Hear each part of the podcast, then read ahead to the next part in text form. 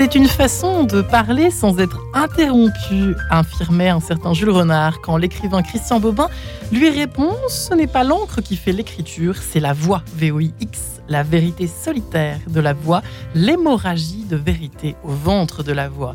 Eh bien, une chose est sûre, si lire permet notamment de s'évader et ou de se retrouver, écrire soulagerait, boosterait même la créativité, dit-on. Écrire peut-il carrément être considéré comme une thérapie? C'est justement la question que nous allons nous poser aujourd'hui en compagnie de mes invités. Et j'ai la joie de recevoir donc mes trois invités du jour, qui sont Néla Chidiac. Bonjour Néla, ravie de vous revoir. Bonjour Marie-Ange, très heureuse d'être ici. Mais oui, vous qui êtes docteur en psychopathologie, psychologue clinicienne, vous avez fondé euh, des ateliers d'écriture thérapeutique au centre hospitalier de Sainte-Anne à Paris. Vous êtes spécialiste du traumatisme psychique chez les adultes. Vous avez écrit plusieurs ouvrages, dont Les bienfaits de l'écriture, Les bienfaits des mots euh, chez Erol, si je ne me trompe pas. Odile Jacob. C'est pour ça que j'avais un doute, je me suis dit, bizarre, non Pardonnez-moi. Eudes Semeria est également avec nous. Bonjour, monsieur. Bonjour. Ravi de vous recevoir. Vous aimez les chats? Euh, oui, Non. il y en a un sur la couverture. Voilà, psychologue clinicien que vous êtes, psychothérapeute, ancien vice-président de l'Association française de psychologie existentielle. Et vous, devez, vous venez donc de sortir euh, Écrire chez Albin Michel. Euh, écrire pour se connaître, euh, c'est un peu l'idée générale de votre livre, c'est ça? Écrire pour aller mieux, écrire pour se connaître d'abord, c'est ça l'idée? Oui, et plus que pour se connaître, hein, pour Ouais. grandir, en fait, si, si on devait le résumer d'un mot, là. Ouais. Écrire Sans avoir peur de se mettre à écrire, parce que c'est comme ça, C'est euh, ça qui peut nous bloquer dès le départ. Et enfin, Florence Savant-Schreiber. Bonjour Florence, Bonjour. ravie de vous revoir également, journaliste, auteur, conférencière, euh, spé- spécialisée dans la, en psychologie positive. Vous avez euh, écrit vos fameux trois kiffs par jour. Euh, qui ont été euh, écrire pour s'épanouir et kiffer chez Marabout, qui a lui-même été réédité, si je ne me ça, trompe pas poche, qui cartonne donc. Donc ça marche l'écriture à l'heure où pourtant on est le nez sur nos tablettes, où on dit qu'on est passif, où euh, on, on, on- on- enfin, on est loin de prendre notre plume tous les uns les autres dans le métro. C'est vrai qu'on voit que des, des, des- des espèces de, de clones comme ça vissés sur leur téléphone. Et pourtant, et pourtant, les ateliers d'écriture cartonnent. Je crois que même avant le téléphone, on n'écrivait pas beaucoup dans le métro. Avant le téléphone, non, alors lire, peut-être pour commencer par lire avant d'écrire. Ça demande quand C'est même un que peu, ce serait de, un peu de quelques conditions. Quelle classe ça aurait, vous imaginez dans le métro, les gens avec leurs plumes doigts. En tout cas, revenons à nos moutons, effectivement. euh, alors oui, la lecture et a fortiori donc l'écriture, c'est un peu ça. C'était ça que je- je- j'étais en train de dire plus exactement, mais je ne sais pas. Mais En tout cas, l'écriture cartonne. Marie-Ange, moi je trouve qu'au contraire, euh, on n'a jamais autant écrit. On n'a Euh, jamais autant. écrit, mal écrit, mais ils sont tout le temps sur leur portable en train d'écrire. Euh, Les textos, euh, bah, c'est c'est de l'écriture. C'est une forme pas de la très belle écriture, mais euh, ils écrivaient beaucoup moins dans le métro. Ils lisaient plus, hein, puisqu'on parlait des métros. Ouais. Maintenant, il y a beaucoup de textos, il y a beaucoup de communication qui se fait par texto, par WhatsApp, par voilà. En tout cas, le, le geste d'écrire pas à la main, malheureusement, euh, pour moi. euh, Donc c'est pas perdu, parce qu'il y a quand non, même un non, non, il y a un retour à l'écriture, mais c'est pas l'écriture de laquelle nous on parle. Ouais. Vous êtes d'accord, Florence, ou pas Euh, alors, ce- moi, moi, je suis euh, plus sensible euh, à, à votre propos qui est de dire que les gens ont envie d'écrire. Je, je marraine un prix euh, qui s'appelle le, le prix du livre de développement personnel, où en fait euh, il y a une, un appel à candidature de, de manuscrits et hum, on a chaque année jusqu'à 350 propositions. Donc euh, ce sont des gens qui, en, a- en, a- en- en- en apprenant que dans huit mois, il faut livrer un ouvrage, sont capables de s'asseoir et de livrer un ouvrage huit mois plus tard. Donc pour certains, c'était déjà en route, pour d'autres, ils s'y mettent vraiment. Donc, euh, alors il y a des choses qui sont très très différentes. Il y a des essais, il y a des romans, il y a des histoires, il y a des témoignages. Mais oui, il y a, je, je sens peut-être, euh, comme nos autres invités, Ouais. qu'il y a vraiment un élan.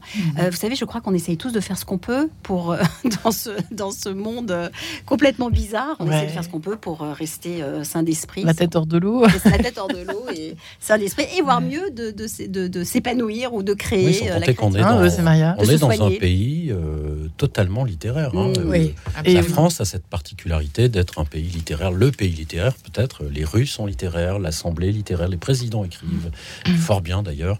Euh, donc euh, oui, on n'a jamais autant écrit qu'aujourd'hui, et lu. Mais peut-être, euh, voilà, sur le téléphone, c'est pas, c'est peut-être pas de très haut niveau, mais en réalité, il y a, il y a, il y a cette, euh, cette envie d'écrire. On dit qu'en France, tout le monde euh, veut écrire, même si personne veut devenir écrivain. C'est amusant parce qu'il y a cette, euh, cette envie d'écrire, mais Ouais, c'est amusant, ouais. Ouais. Et on dit aussi, pardon, qu'il y a plus C'est de un gens, fantasme un petit il y a- peu. il y a plus de gens qui Mm. écrivent en France que de gens gens qui lisent. C'est hein. Vrai Mais, mais ce sont des gens Ah qui oui, écrivent, sur, euh, qui écrivent SMS pour eux parce qu'ils ont très peur. En France, dans la mesure où c'est un pays littéraire, justement, les Ouais. figures littéraires sont écrasantes. Victor Hugo, Gide, euh, Giono, euh, Ouais. si vous voulez, Flaubert, oh, je serai jamais à la hauteur. Et, euh, et c'est une erreur de penser comme ça. hein, c'est ce que je. Donc il y a une tendance moi. un petit peu à garder les écrits à la maison euh, dans un, Oui, on écrit pour dans soi. un placard. Hmm. En rêvant peut-être un jour d'être publié, mais publié secrètement, peut-être en restant caché. euh, voilà, et on peut, mais on peut dépasser ces, ces peurs qui sont assez infantiles en fait. hein. Le, le fait de se comparer, je ne serai jamais Flaubert, ça n'a aucun sens. Mm. Est-ce que, est-ce que Zola se comparait à Flaubert ça- ou à Victor Hugo Ça n'a aucun Parce qu'on est peut-être dans la société de la performance où on Oui. a envie d'être au top, même dans l'écriture d'un- d'un petit manuscrit, euh, n'est-ce pas, Néla Je sais pas. Oui, alors euh, ce qui se passe avec mes patients, c'est très Ouais. très différent parce qu'il n'y a aucune visée à publication. Si après ils publient, c'est tant mieux pour eux et, ça arrive. Euh, mais notre euh, visée, elle est thérapeutique, donc avec l'utilisation de l'outil écriture. Donc euh, effectivement, il y a tout de suite dans les ateliers ou dans les thérapies en face à face avec l'utilisation de l'écriture, la règle numéro un qui est la confidentialité, la règle numéro deux qui est la quantité ne compte pas et la qualité ne compte pas, ce qui surprend toujours, parce que certes, on est un pays très littéraire, vous avez absolument raison, mais aussi on est un pays où malheureusement la scolarité euh, ne, ne pousse pas. euh, Je vais me faire taper sur les doigts, mais c'est pas grave. Ne pousse pas à un certain épanouissement. Il faut toujours très bien faire. Il faut toujours que l'écriture soit comme ci, comme ça. Il n'y a pas cette explosion de, du désir et de l'envie d'écrire.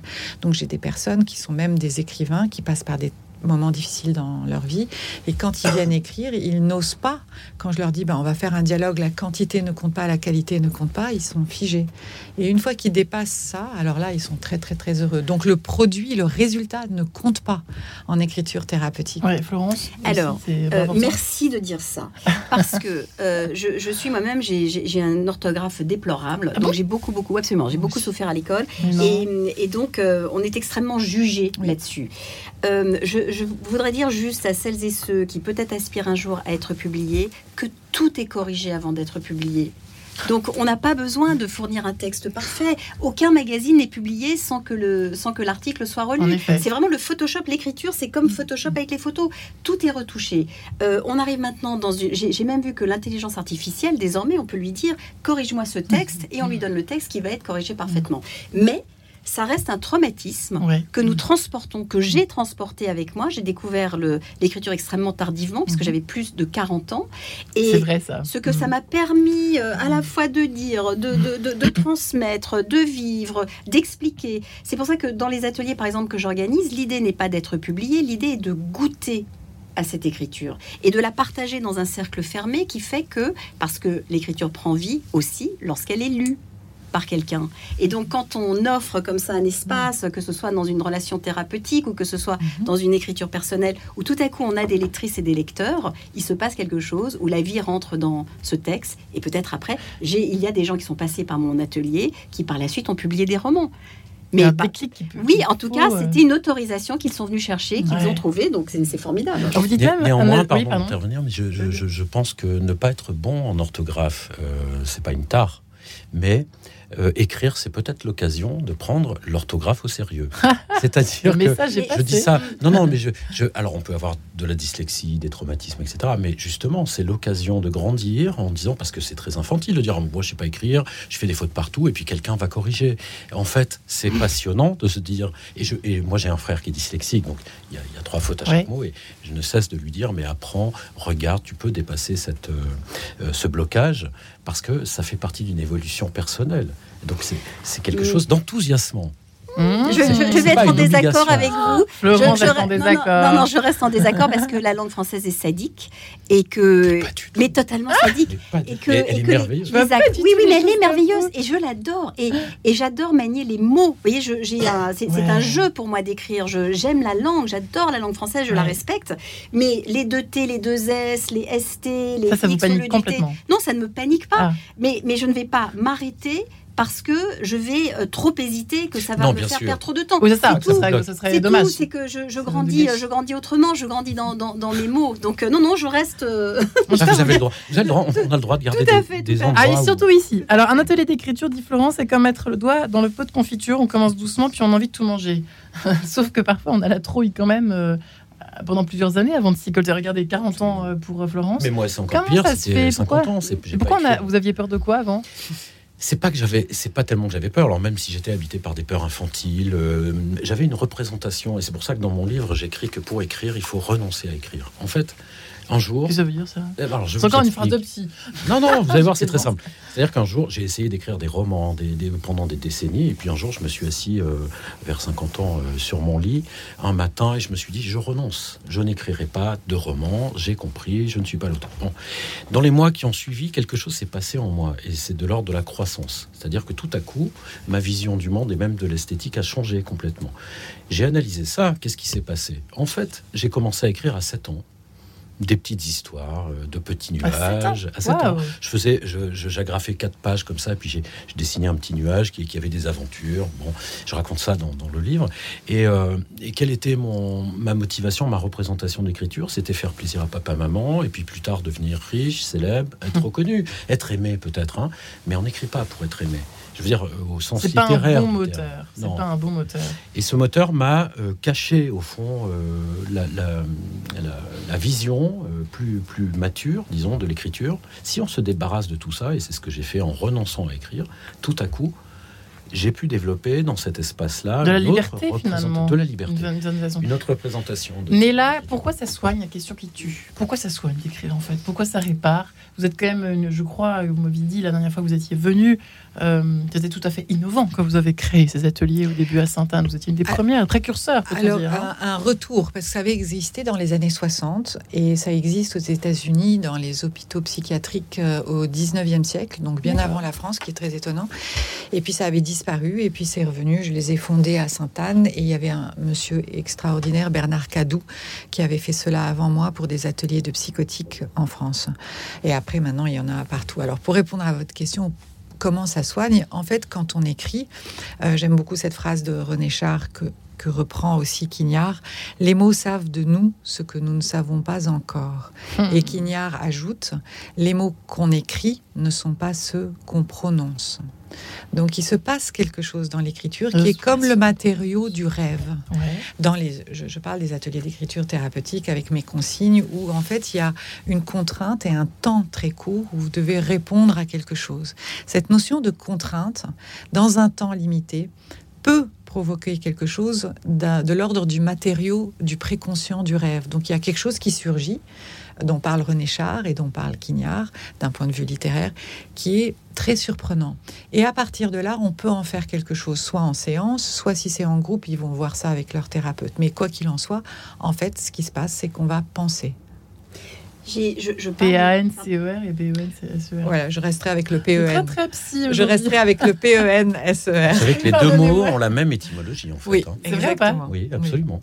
Ah, je savais pas Oui. du tout ça, Florence. Je, je parle du travail de, de, Oui. dans, dans mon livre parce Merci que beaucoup. il y, a, il y a quelque chose que, que, que, que, que, Ouais. Naïla dit de son travail, c'est que ça permet de, de remplir des interstices de vide. C'est-à-dire qu'à un moment, vous parlez de ça, Naïla, il y a, euh, dans, dans, dans l'histoire du patient, il peut avoir oublié des choses, euh, euh, refoulé des choses, etc. Et que parfois, ça vient comme ça, combler, ça, ça ressort de, de Mhm. l'oubli et ça vient, se, ça vient remplir les, les morceaux qui manquaient. Ouais. Donc c'est c'est fantastique en fait, on demande et la contrainte et je suis entièrement d'accord avec ça et c'est ce que j'observe dans les ateliers que, je- que justement que je propose. Ouais. C'est une contrainte que j'offre. Où je dis aujourd'hui, euh, nous allons. Alors il y, a- il y a un sujet extraordinaire. euh, D'ailleurs, je, je le dévoile, mais c'est mon préféré. C'est Dieu a-t-il inventé les frites?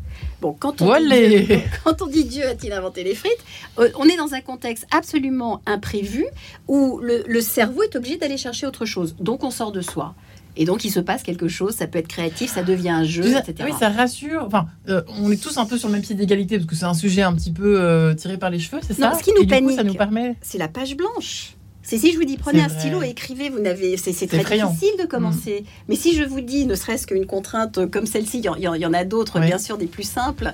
euh, mais, mais vous voilà en train de répondre à quelque chose dont vous avez une porte d'entrée et, et ensuite se passera ce qui se Je passera. crois que même, euh, oui, mais tous les grands écrivains le disaient qu'ils écrivaient sous la contrainte. euh, D'une certaine façon, euh, on Bien les sûr, plus belles œuvres sous la contrainte. Il n'y a pas d'art sans contrainte, hein, de toute façon. Si on a Carrément. inventé, euh, mais oui, si on a inventé les alexandrins, les douze pieds, euh, c'est- c'est parfaitement arbitraire et c'est pour contraindre euh, la pensée. Sinon, vous faites euh, n'importe quoi. Ouais. Mais je voudrais rebondir Oui. sur ce qu'on a dit, c'est que écrire ses pensées, moi je dirais que c'est aussi repenser parce que la magie de l'écriture, c'est que ça permet de voir ce qu'on pense. C'est quand même pas rien. Hmm. J'ai pensé quelque chose dans ma tête et je le vois, donc je le repense avec un léger décentrement et c'est ce qui permet d'en- d'engager une espèce de boucle. On s'affine. On s'affine, on se parle à soi-même et on, et on peut comme ça euh, retravailler la matière de la pensée. C'est un outil absolument magique. On s'en rend plus compte parce qu'on apprend ça petit et, et qu'ensuite on baigne dedans. Il a fallu des milliers d'années pour mettre au point un système de, de signes qui euh, retranscrivent ce qu'on entend ou ce qu'on pense. C'est quand même incroyable quand on, quand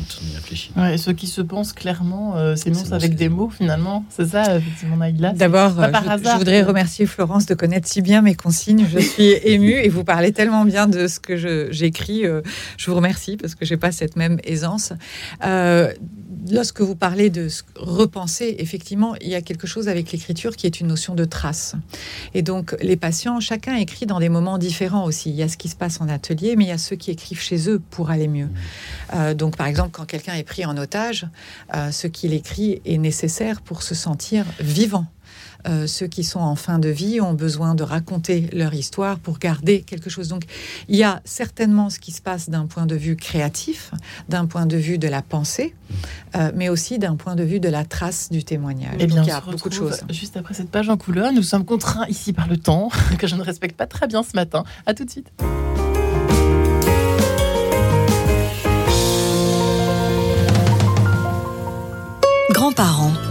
Vous avez à cœur de transmettre à vos petits-enfants la foi, l'histoire chrétienne et la découverte des richesses culturelles Ictus Voyage vous propose un temps fort en famille à Rome, à Jérusalem, à Athènes, à Assise ou à Lisbonne.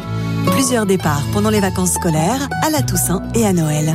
Contactez Ictus Voyage au 01 41 12 04 80 ou www.ictusvoyage.com. Ictus Voyage, gardez le sens, voyagez autrement. Représentation théâtrale. Charles de Foucault, frère universel, de Francesco Agnello. Tous les mercredis à 12h30, église Saint-Augustin, Paris. Et tous les vendredis à 20h, église Saint-Sulpice, Paris. Avec Gérard Rousier et Francesco Agnello. Entrée avec libre participation. Charles de Foucault, frère universel. Radio Notre-Dame, les auditeurs ont la parole. Parce que j'ai cru comprendre que euh, Radio Notre-Dame ne recevait pas de subventions publiques, et donc c'est une radio qui est libre et qui s'inscrit dans euh, la liberté d'expression de notre pays. Et je crois que c'est très important de soutenir euh, des médias libres comme Radio Notre-Dame. Pour soutenir Radio Notre-Dame, envoyez vos dons au 6 boulevard Edgar Quinet, Paris 14e ou rendez-vous sur www.radionotre-dame.com. Merci. En quête de sens, Marie-Ange de Montesquieu. Écrire peut-il être considéré comme une thérapie? L'écriture en elle-même est-elle une forme de thérapie? Eh bien, apparemment oui, selon les premiers éléments de cette émission. Eudes Maria est, également, est avec nous ce matin. Qui est psychologue clinicien qui vient de publier Écrire chez Albin Michel. Euh, écrire avec euh, le, petit euh, bandeau dépassé, c'est les peurs qui nous limitent. Moi, ça m'a bien parlé quand j'ai vu ça. Je me suis dit, ça, ça, me parle de moi, avec ce petit chat. Euh, ça donne envie d'écrire quand on a un chat et un- une tasse de café devant soi. Et parfois, c'est la page blanche d'ailleurs, ce qu'on voit sur l'image de votre livre, la couverture. Euh, merci d'être là. Euh, Naïla Chidia, qui est docteur en psychopathologie, qui a fondé les ateliers d'écriture thérapeutique à Sainte-Anne, euh, qui en a fait un ouvrage, Les bienfaits de l'écriture, les bienfaits des mots, aux éditions Odile Jacob. il y a à peu près tout ce qu'on a envie de savoir, même de façon scientifique. C'est assez euh, édifiant, votre ouvrage, Naïla Chidiac, sur euh, tout, de, des muscles de la main, euh, jusque tout ce qui se passe à travers, justement, ce qu'on parle, ce dont on parle aujourd'hui ensemble, tous les quatre, sur les, les, bienfaits de l'écriture. Et puis Florence Servan-Schreiber, qui est également avec nous, passionnée par l'écriture depuis l'âge de 40 ans. vous qui avez publié Écrire pour s'épanouir et kiffer chez Marabout, le livre évidemment en lien avec cette émission du jour. Euh, qui est hérédité, d'où euh, le fait que nous en parlions euh, aussi aujourd'hui, puisque visiblement c'est une des peut-être une porte, une issue pour aujourd'hui sortir la tête de l'eau, comme on disait au début, dans ce monde de brut, n'est-ce pas? Florence, vous souhaiteriez d'ailleurs rebondir sur ce qui a été dit juste avant autour de. C'était sur cette oui. il, y a, il, existe une, écriture que nous, que nous testons d'ailleurs, à laquelle nous, nous, goûtons dans cet atelier, qui s'appelle euh, l'écriture proprioceptive. Il y a tout un rituel, on, allume une bougie, on, allume de la musique euh, baroque et euh, on laisse parler la voix. En fait, on écrit de manière quasiment automatique et on s'arrête de temps en temps et on écrit en toutes lettres qu'est-ce que j'entends par là? C'est-à-dire qu'on vient d'écrire un paragraphe et on dit qu'est-ce que j'entends par là, ce qui permet en fait de s'interroger sur ce que l'on vient d'écrire et c'est là que l'on reprend le fil. Et hum, ça a été inventé par une chercheuse américaine qui souffrait de dépression, qui n'en sortait pas et qui a eu l'idée comme ça de vraiment s'interroger par cette écriture automatique et ça lui a fait un bien absolument fou. Elle en a testé les, les résultats, les effets sur des patients, sur d'autres personnes, d'autres participants, etc. Et donc aujourd'hui, on sait que ça existe. Donc oui, il y a quelque chose de thérapeutique c'est euh, étonnant. Hein, quand même. Et c'est cette voix, c'est comme, comme si nous plusieurs à nous parler, et de pouvoir l'écrire fait que nous entendons autre chose que ce que nous nous racontons. Ouais, avec des, en plus, des, quand on crée un roman, quand on écrit un roman, il y a euh, évidemment les voix des personnages qui commencent à se. Moi, ça m'a toujours fasciné. Je suis absolument pas romancière, mais. Giono raconte ça très bien. On peut trouver ça sur Internet, la façon dont ces personnages traversent sa table de travail, euh, circulent dans son bureau. Euh, il raconte ça merveilleusement parce qu'il rentre dans les livres comme ça. Et il vit. Il entend d'ailleurs. Il dit Je commence à écrire. Ça peut venir d'un truc que j'ai entendu, une voix, quelqu'un qui parle, et puis ça devient un personnage petit à petit ou pas d'ailleurs, etc. Mais d'où viennent ces voix? Qu'est-ce que c'est en fait tout ça? Je crois que on n'écrit pas un roman euh, à l'extérieur de soi. C'est que on est organiquement lié à ce qu'on écrit. C'est un organe, un livre. C'est un nouvel organe qu'on construit. C'est un peu comme le sorcier avec sa poupée là et ses épingles, sauf que là c'est plutôt bénéfique. Ça faire peur. C'est plutôt bénéfique. Quand vous travaillez sur un texte, en tout cas du point de vue esthétique, vous travaillez sur une maquette qui est organiquement reliée à vous, et ça, ça fait là encore une boucle qui va euh, répondre à des questions. Et, et c'est pas, pas forcément des questions d'ailleurs qui sont explicites dans, dans le roman, par exemple. Hein. C'est euh, des questions sur la vie, sur l'existence en général. Moi, ce qui traverse mon livre, c'est cette idée que que, que, ça soit littéraire, thérapeutique ou simplement pour se faire plaisir, euh, c'est l'idée que c'est comme une échelle d'écriture pour grandir. C'est vraiment une question de croissance de déploiement de soi, comme les arbres en fait. Moi, ce que, ce que je vois, j'aurais rêvé d'avoir plutôt un arbre hein, sur, ma, sur ma couverture, ce déploiement euh, de, de, soi, les questions auxquelles on a à répondre, et comment on peut construire de nouveaux organes. Je vais jusque-là. Euh, c'est pour ça que je dis d'ailleurs dans mon livre que l'écrivain n'accouche pas, jamais l'artiste n'accouche pas de son œuvre, c'est l'éditeur qui accouche. Euh, l'écrivain, lui, il va garder pour toujours ce qu'il a écrit. Alors pas le livre de papier, mais ce qu'il a fait, ce qu'il a construit à l'intérieur, c'est quelque chose de, nouveau et de plus. C'est un au-delà de lui-même. D'ailleurs, un arbre pousse avec la contrainte. Hein. C'est ça qui est intéressant. Je ne sais pas si vous le savez, mais c'est amusant parce que euh, Naïla Chidiac, j'imagine que même dans les ateliers d'écriture thérapeutique, il y a cette idée de contrainte d'une certaine façon. La contrainte du traumatisme, par exemple, ou la contrainte, je ne sais pas, je dis ça un peu par euh, hasard, mais... Alors, il y a la contrainte des différentes pathologies. Voilà. Mais, l'atelier ne fonctionne qu'avec des contraintes. Qu'avec des contraintes, de toute façon. Oui.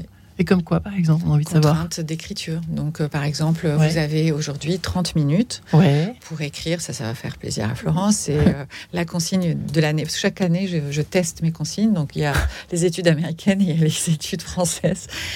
Euh, donc, la consigne de, l'année, c'est vous avez 30 minutes pour écrire un dialogue entre la liberté et un marteau. C'est parti. Oh. et je dis c'est parti et c'est fini. Et je parle plus. Et là, ils sont là, oh non, euh, non, un marteau, la liberté, non, ça va pas. Et je dis, bah, ça fait 29 minutes. 27 minutes. Dis donc, ça rigole pas. 25 hein. Et vous voyez, Finalement, ce genre de contrainte, ça vous plonge dans un, problème existentiel qui est, celui du sens. quel sens ça peut avoir. Ouais. Bien sûr. Et au fond, les contraintes euh, fondamentales dans, les- dans lesquelles nous baignons, ce sont les contraintes existentielles. C'est-à-dire, quel est le sens de ma vie? Euh, Je vais mourir, donc il y a un temps, un Ouais. temps donné pour écrire. Euh, il y a trouver le sens euh, de, de ce que je vais écrire, Mm. et puis il y a la solitude. Euh, qui Qu'on est- a tant de mal aujourd'hui qu'on à a tant de mal accepter. euh, à accepter. Alors on devient fusionnel, dépendant affectif, etc. Enfin, il y a des tas Ouais. de, de traumatismes hein, qui peut. Et puis la question de la responsabilité. J'assume ce que j'écris. Et là, on est dans les quatre enjeux existentiels qui contraignent et qui limitent. En fait, c'est une question de limite qui limite notre existence. Et peut-être que c'est en ça que ça se raccorde à, à la thérapie, à une visée thérapeutique. Ouais, ça- ouais, J'ajouterais la notion de jeu. C'est- C'est-à-dire que c'est quand même, ça permet aussi le- de, de jouer à quelque chose, de, de- de jouer à réfléchir, de jouer à se poser cette, euh, Ouais. cette question-là. J'ai tous les droits C'est génial ça. dans, cette, euh, dans cet atelier. J'ai le droit de dire euh, ce qui va me venir, puisque nous allons tous le faire en fait. Ouais. Ça nous met à égalité devant le- l'invention, peut-être la bêtise, la naïveté, la précision. Le... C'est ça, c'est ça que je trouve moi Ouais. formidable. Naïla, j'allais vous demander si c'était un muscle au bout d'un moment. Alors, euh, c'est c'est effectivement une des théories euh, sous-jacentes à, à mon travail qui est si on peut penser avec plaisir, on pourra penser le plaisir. Euh, et ça, pour les patients en souffrance psychique, c'est essentiel. Quand la première fois j'ai sorti ça en 1998, mon Hmm. patron m'a regardé et il s'est dit celle-là, elle va pas bien. Et deux ans plus tard, il est venu, il m'a dit ah oui, en fait, j'ai compris ce que vous vouliez dire. Euh, effectivement, il y a un sociologue, euh, j'arrive pas à le prononcer, Wizenga, qui a écrit un livre fabuleux qui s'intitule Homo Ludens, l'homme joue. Et c'est à partir du moment où vous pouvez jouer, donc penser, que les choses peuvent aller mieux. Quand je dis on va avoir une nouvelle contrainte, il y a déjà le saisissement. Et le oui. saisissement que Michel de Musan appelle le saisissement créateur. Il faut que je réponde, qu'est-ce que je dois faire? Et comme de surcroît, la règle numéro 2, quantité ne compte pas, qualité ne compte pas, il y a un côté juste, je dois répondre à comment je vais faire dialoguer la liberté et le marteau. Allez, bim, bam, boum. Comme si on faisait un quiz l'été sur la plage, quoi. Voilà, exactement, sauf que Hmm. c'est plus profond que ça. Mais Et je- le, je- Jeu, le jeu, observez Le bien que le jeu n'est intéressant que s'il y a des règles. C'est juste. Il n'existe on que des des règles, des ça n'a pas de sens, Mais ouais. sinon, ça n'a pas de sens et ça n'est même pas intéressant. C'est pas drôle, hein, C'est ça n'existe pas s'il n'y a pas de règles. Ouais. Ça n'existe pas. Et pourquoi est-ce qu'on a C'est vrai que euh, c'est c'est lié à la société quand même le le, le fait de pas être d'être pauvre. On dit que notre société est pauvre de face. Enfin, Florence, je sais pas ce que vous en pensez, mais euh, ce que vous avez l'air de glorifier effectivement. Moi, je trouve, j'en sais rien, mais euh, il y a quand même une, une espèce de pauvreté littéraire euh, que certains pointent du doigt. Est-ce que c'est vrai ou pas? Vous n'êtes pas d'accord avec ça Non, finalement il y a une évolution, mais bien sûr, il y a une Hmm. évolution, il y a un changement de rapport à, à l'écriture, etc. Juste, dernier passage sur Oui. le jeu. Si, si je, je, je crois que tous les participants, Leïla, de, de vos ateliers sont volontaires. Ils viennent de leur propre chef ou ils sont Ah, c'est contraints. euh, on, leur, on leur demande de On les oblige. Non, ils sont bien évidemment libres de venir, mais c'est ils ne peuvent pas venir par eux-mêmes. Il y a une indication ou d'un psychiatre ou d'un médecin. Comme une sorte d'ordonnance, quoi. Voilà, c'est comme une ordonnance. Oui, mais ils ont envie. Oui, Voilà, bien ce qui change de l'école. sûr, bien sûr. Bah, l'école, on est obligé, la- Je- la rédaction, viens, voilà, de la voilà, la rédaction. Et quand on décide d'écrire un livre, quand on, quand on voit l'effort que ça demande, C'est etc., vrai. on a tous choisi, comme des grandes personnes, de se mettre dans cette activité qui est quand même assez, euh, Mm. assez difficile, etc. Mais on l'a choisi. Ouais. Alors, Oh là là. alors c'est vrai que de, de mettre, quand, quand- c'est vrai que le rapport à l'écriture euh, s'appauvrit. Je ne peux que regarder mes enfants qui sont aujourd'hui adultes, des petits enfants qui commencent à courir, etc. Euh, tout le monde sait écrire. C'est ça qui est quand même assez dément, c'est que tout le monde a appris à écrire. Et pour nous trois qui aimons euh, réfléchir à l'écriture comme un outil de développement ou de connaissance ou de réassurance ou de guérison, au moins nous savons que tout le monde sait le faire.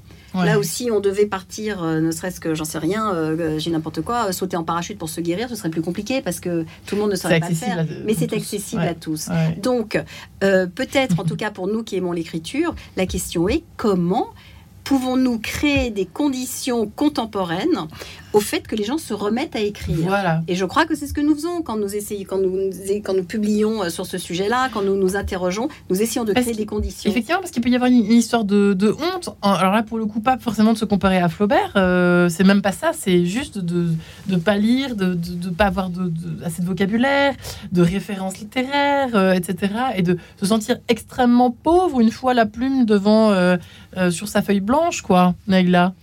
Oui, je voulais juste rebondir, si vous permettez. Oui, j'étais en train de calculer. Sur, euh, sur 3700 consignes que j'ai données, quelle est la consigne euh, que tout le monde déteste et à laquelle ils, voilà, ils veulent pas de cette consigne-là Et je peux vous dire que les 300, euh, 3699 ne sont pas toujours simples, comme j'ai pu vous le montrer.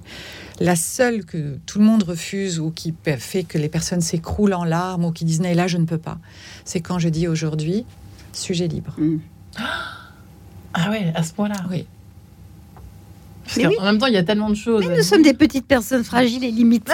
Alors, oui, on- drôle, ça vient en On peut, hein, oui, alors on peut dire qu'on est fragile, on est en train de dire que c'est difficile. C'est fou, quand même. Oui, c'est difficile, mais c'est un bonheur absolument. euh, Comment est-ce qu'on commence, euh, Incroyable. Comment on vous commence conseillez? Allez, je- hop. ce que je conseille, Moi, je m'y suis pas mise. Qu'est-ce que vous me conseillez? C'est euh, de, de, de, de travailler ses valeurs. Quelles sont ces valeurs Alors moi, je ne parle pas des valeurs qu'on entend, euh, comme on les entend dans les entreprises. Vous savez, la, la bienveillance, euh, la Ah, justice, on ne peut plus l'entendre. Je ne peux plus l'entendre. Non, ça ne dit rien de qui vous êtes, ça. Moi, les valeurs, ce sont des combats. Ce qui va dire euh, qui vous êtes, c'est où vous êtes. Et alors, où vous êtes? Moi, je suis, par exemple, contre les anglicismes. J'ai un combat contre ça. Mhm. Je suis pour le bio. C'est des petites choses du, du- du quotidien, du concret, mais qui orientent ma pensée, mes comportements et qui... euh, Donc ça, on le note. On le note, alors c'est pas un travail facile, moi je fais Bah ça oui. en, en thérapie, mais une fois qu'on a accepté d'être pour ou contre, et donc pas au milieu, hein, qui est la pire des places, moi je suis neutre, euh, machin, là voilà. Euh, une fois qu'on a des combats, on, on- on sait, euh, on saura répondre à sujet libre. Parce qu'on a des sujets justement.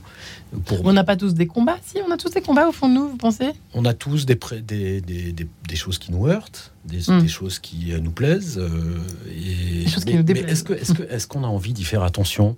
Est-ce qu'on a envie de s'engager? C'est une chose de dire moi je suis contre, moi je suis pour le féminisme. C'est une chose de dire ça. Mm. C'est une autre chose de s'engager et de poser De des actes. faire, quoi. Je suis contre la surconsommation, pour la sobriété, c'est mon cas.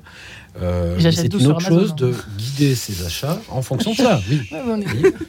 Et donc, une fois que vous avez ces valeurs personnelles qui vous disent qui vous êtes, moi je fais ça avec mes enfants et j'ai fait une conférence pour, pour, l'éducation à la responsabilité des enfants. Il y a un jeu très simple, c'est pour ou contre. Là, je viens de faire pour ou contre les eaux avec ma fille Marie. Donc on- il y a tout un cheminement, hein, je me fais l'avocat du diable, etc. Pour ou contre les zoos. Et on arrive à la fin en disant, choisis, tu es pour ou contre. Elle dit, je suis contre. Je lui dis, on n'ira plus aux zoos donc. Elle me dit, bah non. Et hop, à ce moment-là, un petit enfant de 10 ans ou de Ouais. 8 ans se dit, voilà, ça, là, je sais, je sais en partie qui je suis, j'ai une valeur à défendre et je sais me positionner. Ah, c'est vraiment- intéressant. En tout cas, la démarche est intéressante, mesdames. Mm. Pardonnez-moi, Florence. Oui, oui, oui, oui, oui, Euh, absolument. Et un poil intimidante. Euh, Au début, au début. Oui, oui, oui, non, parce que s'il faut partir d'une- d'une d'une très grande réflexion, euh, je voudrais aussi proposer, par exemple, de, de- de- tout, tout simplement d'écrire des lettres à des gens. En termes d'écriture. Enfin, vous- On peut commencer votre- comme Votre ça. Question était conseille par, où peut-on commencer Voilà. Euh, Peut-être d'écrire quelque chose que l'on a envie de dire à quelqu'un. Ça peut être un, ça peut être un mail. Je sais que Naïla aime bien le stylo. Moi, je, ne- je, je, je, je suis tout à fait. Moi, je Ouais. soutiens tout à fait le, le- le clavier, tout à fait, Euh, parce que ça me permet d'effacer. Hop, et ça, ça avance et ça recule. Donc c'est c'est une danse. Donc voilà, on peut écrire quelque chose à quelqu'un. C'est- Ouais. Alors, on peut lui parler de ses valeurs éventuellement, mais on peut aussi parler d'une d'une émotion ou d'un ou d'un remerciement ou, ou quelque chose comme ça. Ah, Naïla? Alors moi c'est très très différent parce que moi j'ai des personnes en très grande souffrance psychique. Oui, mais au début, peut-être qu'il y en a certaines qui euh, veulent pas écrire un mot. Euh, Au début. On y arrive toujours. On y arrive toujours, mais je suis dans d'abord l'évaluation. J'évalue où il en est, où en est le patient dans sa souffrance, de quoi est-il capable, parce qu'il faut surtout pas que je le mette en échec. Donc, Hmm. euh, euh, il y a des patients qui pourraient gros, hein. pas écrire, par exemple, une lettre ou un conte, euh, qui est aussi une forme très très chouette d'écriture. Donc, je dois évaluer. C'est là où le bagage est nécessaire euh, Ouais. d'un point de vue thérapeutique et psychologique de savoir. Et les formes simples, au sens courte, et c'est pas péjoratif le mot simple, c'est le haïku, le- les petits poèmes japonais de trois vers, cinq syllabes, sept syllabes, cinq syllabes. Là, en principe, en une demi-heure, autant que soit votre souffrance et que votre esprit soit euh, embru, voilà, plein de brume et de douleur, on peut écrire 5, 7, 5. Sinon, carrément, juste euh, dessiner un vase et on met un morceau de musique. Euh, il faut faire attention à la musique parce qu'un jour j'ai mis une musique un peu répétitive, ce qui les a angoissés. Donc voilà. Et juste remplir le vase de mots. Juste des mots. Et la séance d'après, ces mêmes mots, on les utilise pour faire un petit poème. Voilà. Donc je ne peux pas dire, voilà, ça sera comme ci, ça sera comme ça. Ouais. C'est moi, c'est pas juste de l'expression. Et, et encore une fois, c'est pas péjoratif. C'est je dois évaluer où en est la personne dans sa souffrance. Et ils sont plusieurs quand même dans le groupe, euh, évidemment. Il y a en groupe et il y a en individuel. Voilà. Ouais. Donc ça dépend. Eh bien, écoutez, nous nous séparons cette fois en musique, pardonnez-moi. Je ne sais pas si ça sera répétitif, mais je ne crois pas. C'est Allegro de Mozart et on se retrouve juste après, tout de suite. Radio Notre-Dame.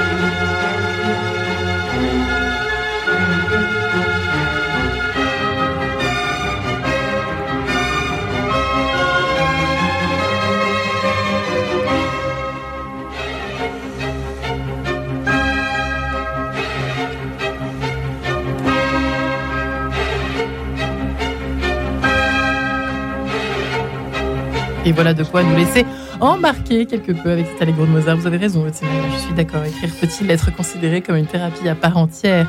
Eh bien, oui, oui, oui et re-oui.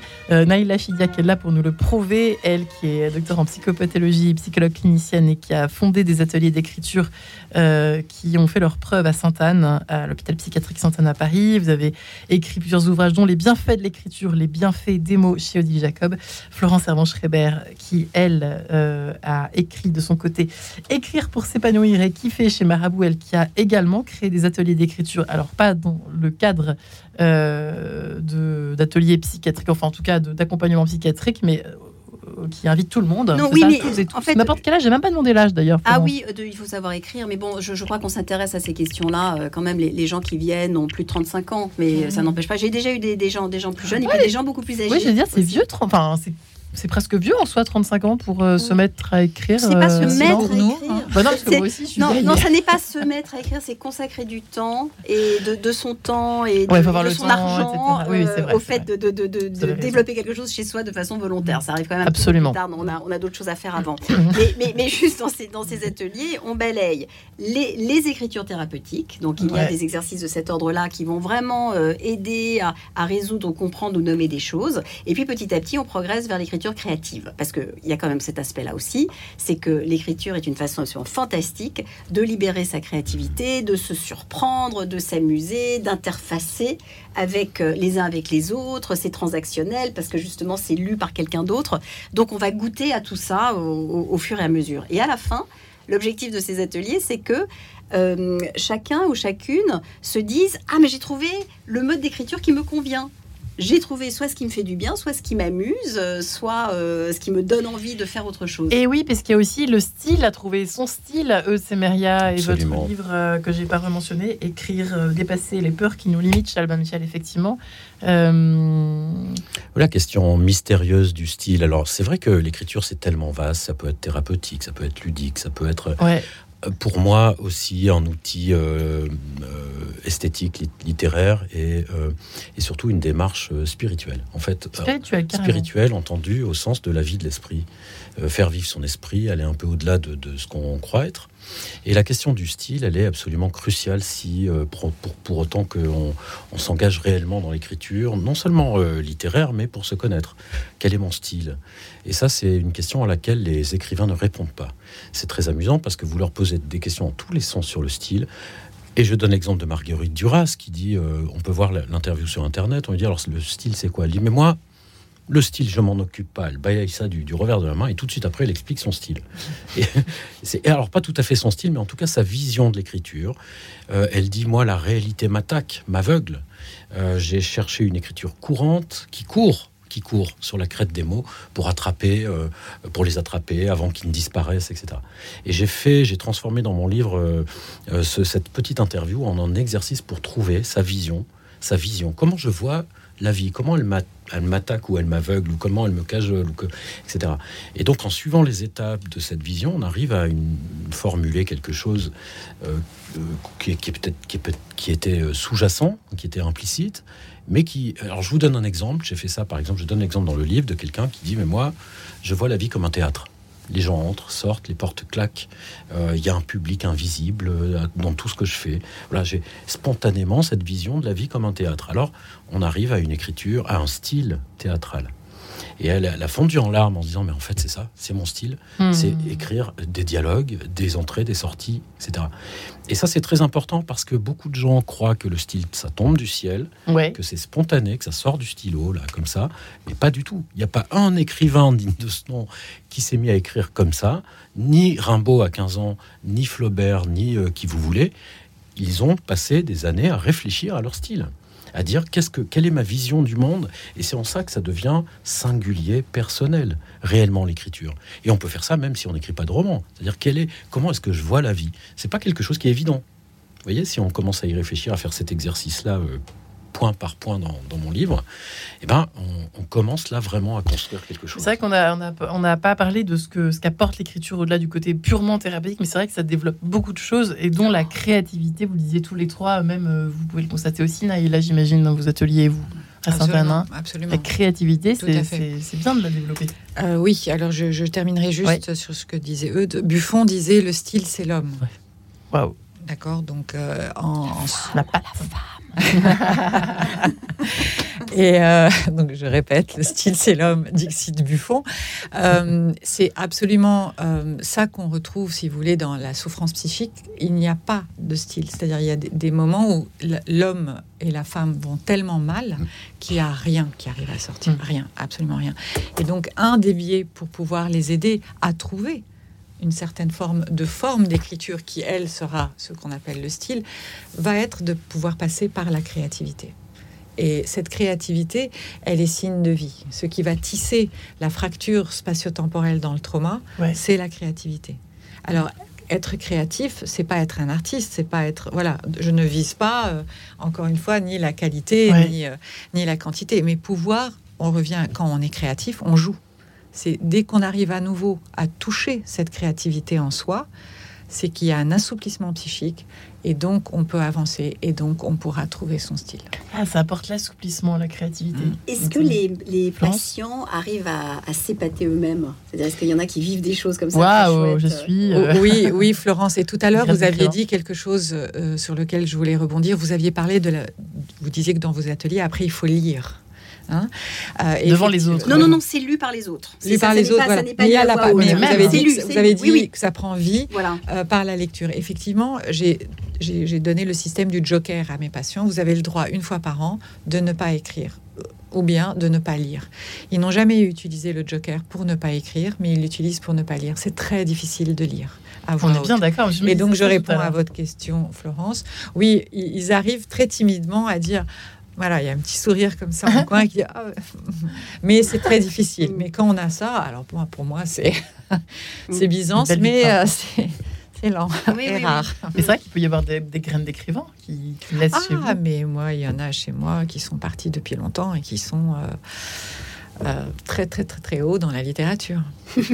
Ouais, c'est impressionnant Ouais. quand même. hein. Comme quoi, Ouais. si c'était pas mis avec vous, euh, peut-être jamais ils auraient détecté, euh, des- des- ils auraient décelé en tout cas. euh, Oui, mais en tout cas, ils avaient euh, le talent en eux. hein. C'est certainement pas moi qui ai donné le talent. J'ai peut- ouvert une porte. J'ai ça, ouvert va une pas, porte. ça va pas vous faire plaisir, mais c'est vrai qu'on peut se découvrir un talent aussi. euh, Si, si, c'est quoi alors le, le- talent alors à ce moment-là? le talent, c'est le savoir-faire. hein. Le talent, c'est le savoir-faire. C'est pas ça, ça, se- ça, ça n'a rien à voir avec le génie. hein. Euh, Enfin, c'est-à-dire un Picasso à, à 5 ans, il a du talent. Il dessine comme Raphaël. Mm. Vous voyez, c'est quand même euh, incroyable.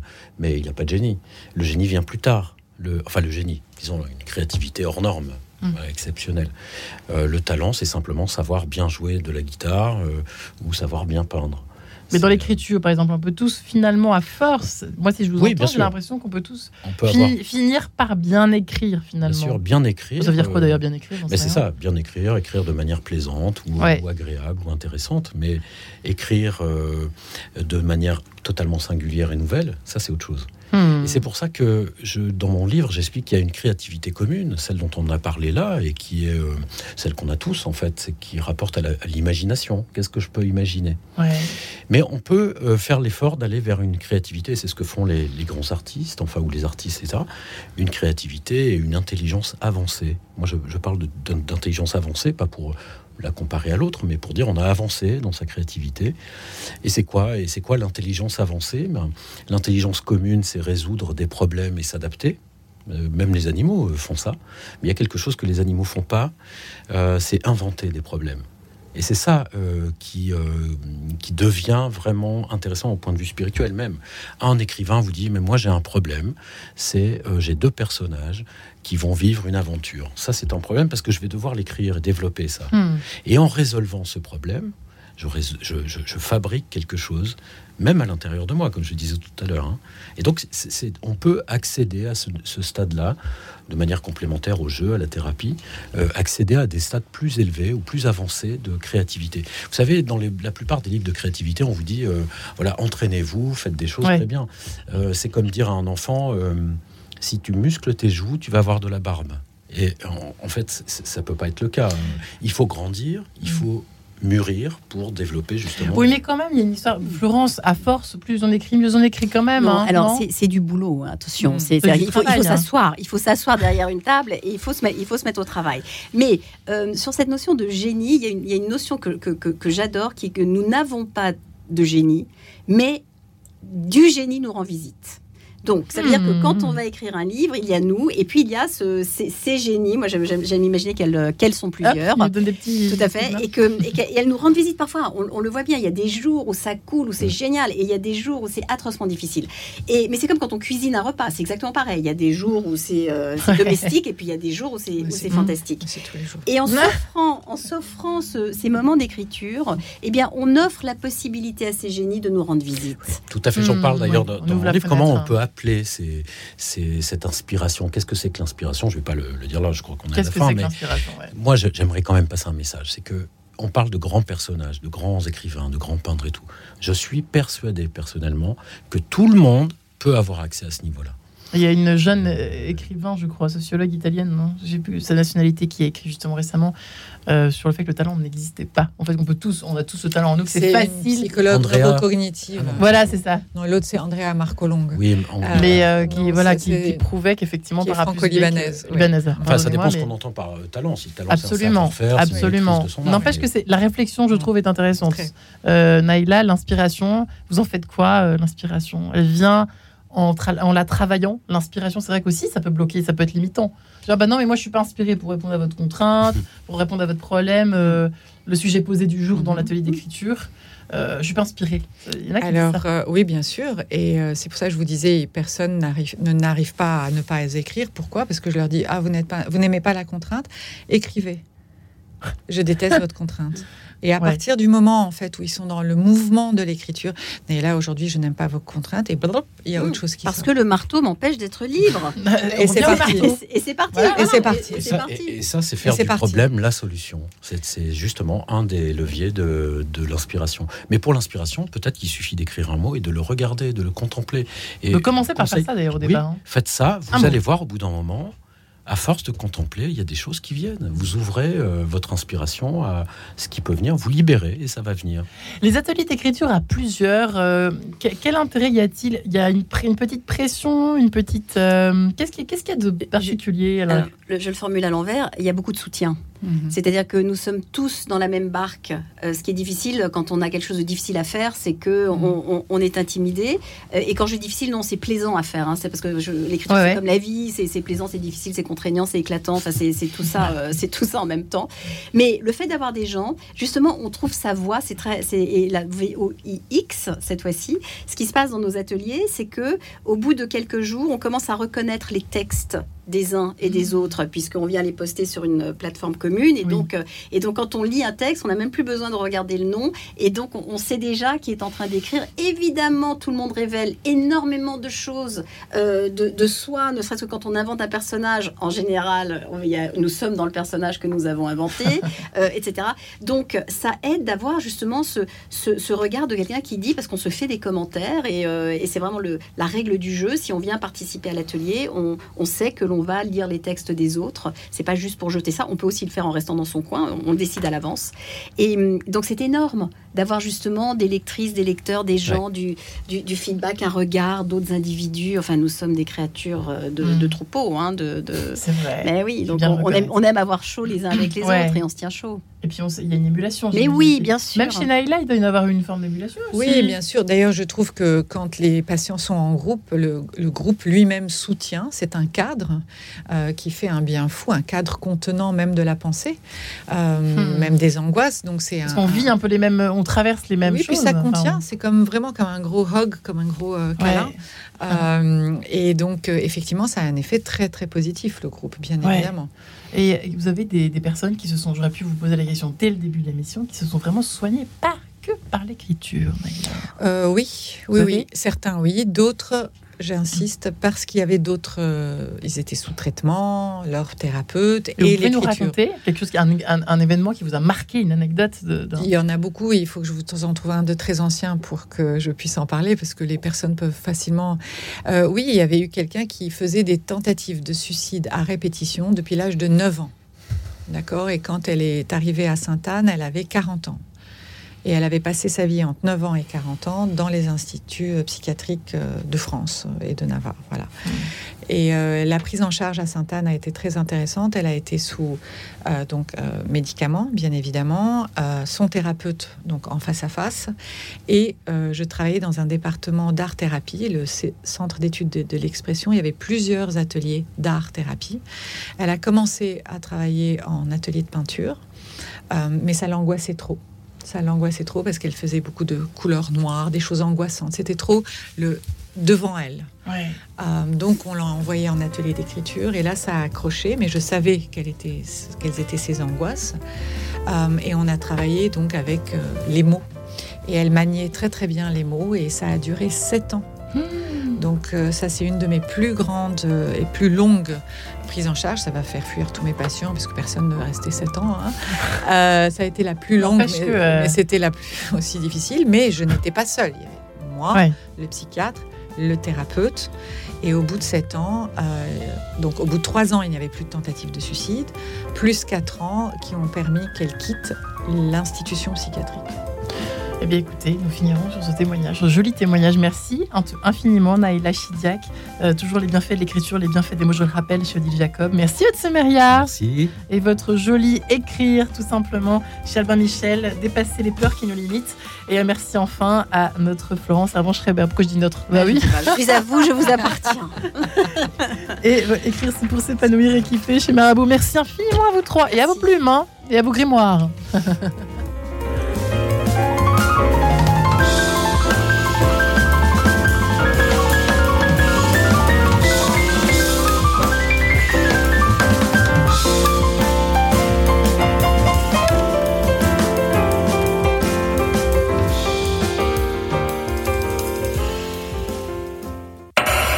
Retrouvez le podcast de cette émission sur le www.radionotre-dame.com.